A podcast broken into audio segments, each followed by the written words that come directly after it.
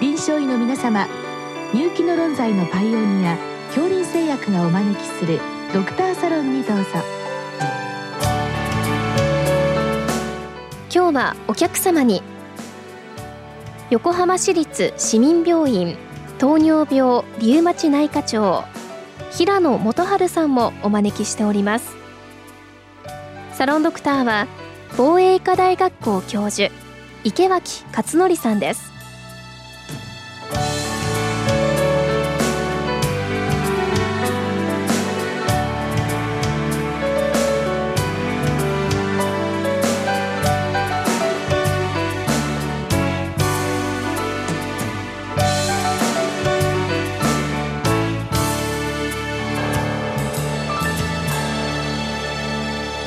平野先生こんばんは。あ、こんばんは。よろしくお願いします。今日はあの強細胞性動脈炎のえまあその治療について教えてください。はい、先生まず確認です。この強細胞性動脈炎って以前あの側頭動脈炎と言われてた。ね、今はまあこういう名前がまあ正式な名前。名前になって2015年頃からそういうふうに名称が変わりまして。でまあ巨細胞性動脈炎っていうのはまあ飛行した血管壁の中にまた巨細胞が散見されるっていうことがまあ病名の由来になっています。でちょうどその2015年でしたか指定難病ということでそうです名前が名称変更であの変わりました。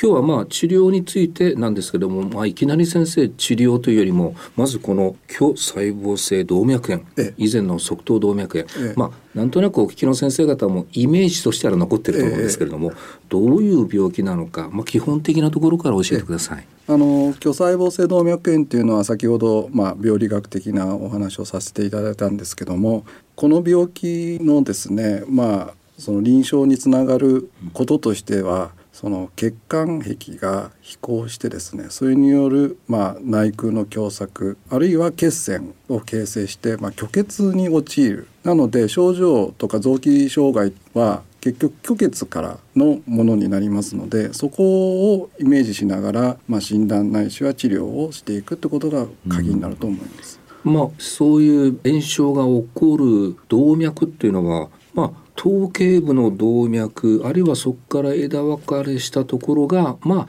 どちらかというと主体の病気。それが主に後発部位としては言われております。なので、まあ、側頭動脈、まあ、線側頭動脈、ええ、あとは先生、眼動脈の方に起こると、ええ、まあ、眼動脈詰まってしまったら失明しちゃうと。あの、うん、この病気で一番あの注意して見逃してはいけないポイントっていうのはやっぱり失明なので、あの失明の症状あるいは視力障害が出た場合はもう即あの治療に取り掛からないといけない病気です。ですねえ。ー、あと先生あのまあ小組の領域で例えばあの動脈の小中大、はい、どどこに起こりやすいかなんていうのもあったように思うんですけども、えー、この強細胞性動脈炎というのはどちらかというと何でしょう？大大きめのところが主体なんですね。そうですね。あの大血管の炎症っていうふうに言われております。うそうすると大血管ですから大動脈の方にまで炎症が波及して、でまあさまざまな虚血症状あるいはそういったものが起こすっていうふうに言われております。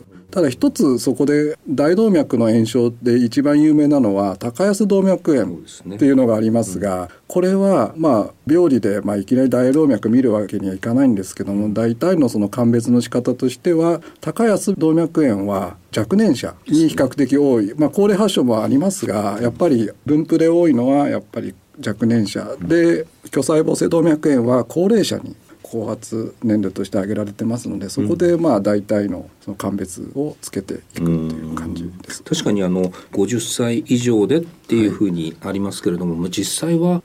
後発年齢というかピークは結構高い6070ぐらいなんでしょうか？あの日本においての統計ですと一応72歳前後っていうふうに、まあ、文献ではそう言われております。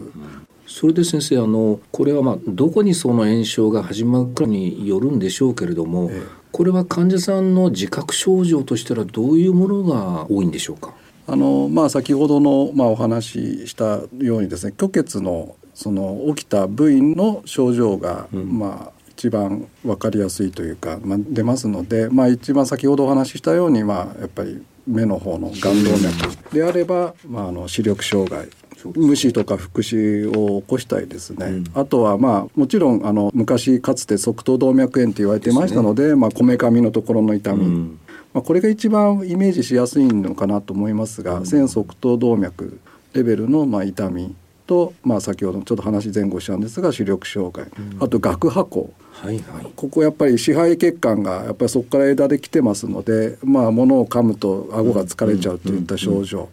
あとはまあ診察時にまあ血管雑音狭窄音が聞こえることがたまにありますので、まあ、そういったものもまあ聴診で聞いてみるっていうことが患者さんの自覚症状によっては直接先生のところではなくて最初眼科だったり、ええ、脳神経内科さんだったり、え、そしてまああのいろいろとこう見ていってんひょっとしてっていうことで先生のところに、そういう流れが多いんでしょうか、多いですね。そうするとまあ血管に何かがあるな虚血症状があるな、うん、プラス炎症がものすごい高い場合は、はいはい、やっぱり鑑別としてはやっぱりそういったものは巨細胞性動脈炎っていうのはやっぱ上げとくべきだというふうに思っております。うん。うん、確かにこの、まあ、GCA というあのいうふうに言わせていただくとこれ再発するともうこれもう明らかにこう炎症所見があるんですよね。ねもう必須です。この病気はやっぱり炎症の病気なのでやっぱり炎症がなければもうそれはほぼ除外してもいいぐらいそれだけまあ炎症所見というのは大事になってきます。うんうん。まあ、血液の検査の異常でこれも必ず何かがあるはずだ、ええ、それが何なのかというようなところで鑑別を進めていって、え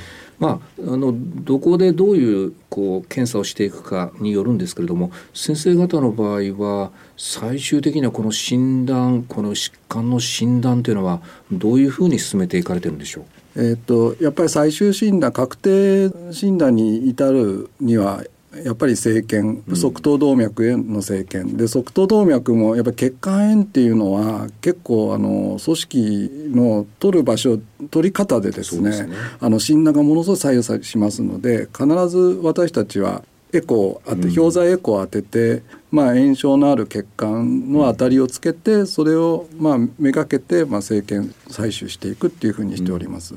であとそれでもう、まあ、ちょっと生検が何かの事情できないって言った場合はペットをちょっとしたりして、まあ、臨床判断に持ってったりもしております。いわゆるその炎症が起こっている動脈のところが、まあ、ペットでまあ光る集積があるというふうなところで、えー、まあ診断をしていって、はい、それで先生いよいよ今日の質問の治療なんですけれども、はい、まあ、私は多分プレドニンステロイドを使うのかなと思っているんですがこの辺り結構治療のこう変化進歩というのがあるんですね。あの従来ですと、まあ、まずステロイドで単剤でまあ投与して、まあ、コントロールに持っていくんですがそれでも、まあ、あの効果が不十分だった場合は免疫調節薬っていうアザチオプリンとかですね、うん、まあ、リウマチで使えますメソトレキサートを使うことがあるんです、ただこれでもやっぱりあのコントロールつかない場合があって、で最近5年ぐらい前にですねトシリズマブ IL6 を阻害する生物製剤が適用拡大になりまして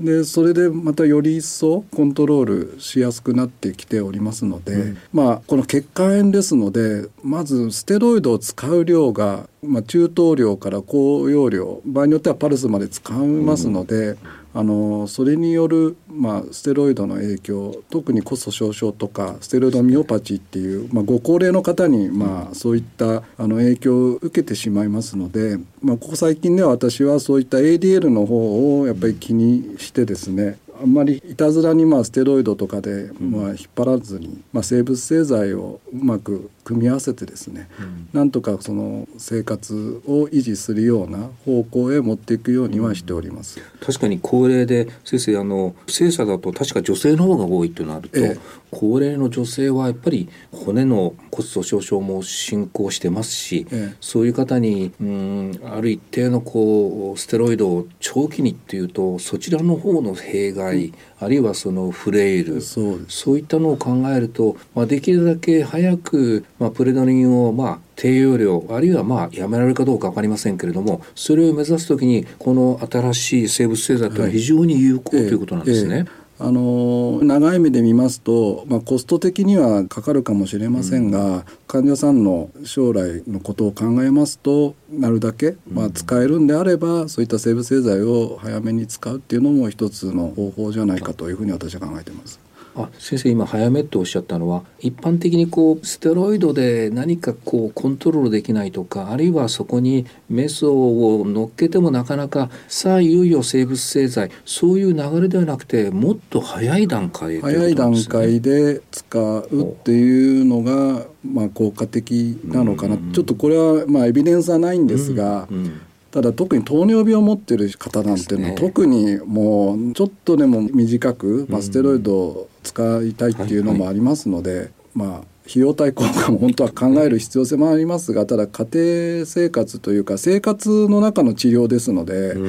やっぱりそのバランスはやっぱり常にやるやらないは別にしてもバイオはどうかっていうのは検討するっていうのは大事かもしれないそれを使うことによって本当にあのあまり副作用を考える必要がないぐらいのステロイドの量に軽減できてその場合に先生この例えば、えー、トシリズマブの場合はどのくらいの間隔で注射をするんでしょうか？あの一応理論上では4週で執行するって言われてますが、うん、私がまあ関わってる患者さんはもう23か月おきじゃあまあ金額は別にしてもそんなに負担にならないですね。ならない可能性はあります。えー先生最後にあのお聞きしたかったのはこの強細胞性動脈炎に、えー、いわゆるあの PMR ですね、はい、えー、リウマチ性多発筋痛症が合併しやすい、はい、まあ、逆もあり得るとなるといわゆる PMR 疑いの時に GCA の存在をきちっと見とかないと大変ですよね。そうです。あのおっしゃる通りでしてあのもう PMR と GCA ではステロイドの使う量がまるっきり違います。で当然 PMR は少量ですし、うん、あの GCA は大量。そうです、ね、で PMR だって診断がついてで GCA を見逃すと GCA はそのまんま寛解に入らず続いてしまいますので、うん、そうするとまたそれによる、まあ、虚血障害が起きますので、うん、必ず PMR を見ましたら GCA はないかというのを見ておく必要性があります。でちなみに頻度としては GCA に PMR 合併は50%、うん、で PMR に GCA が合併するのは20%っていうふうに言われておりますので、うん、まあいずれにしても少なくないないそうです。あの量を間違えると後遺症として残ってしまいますのでやっぱり GCA は常に考えておくべきだと思います、はい、ありがとうございました、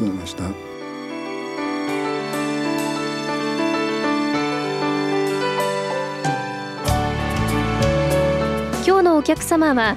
横浜市立市民病院糖尿病リウマチ内科長平野元春さん。サロンドクターは防衛医科大学校教授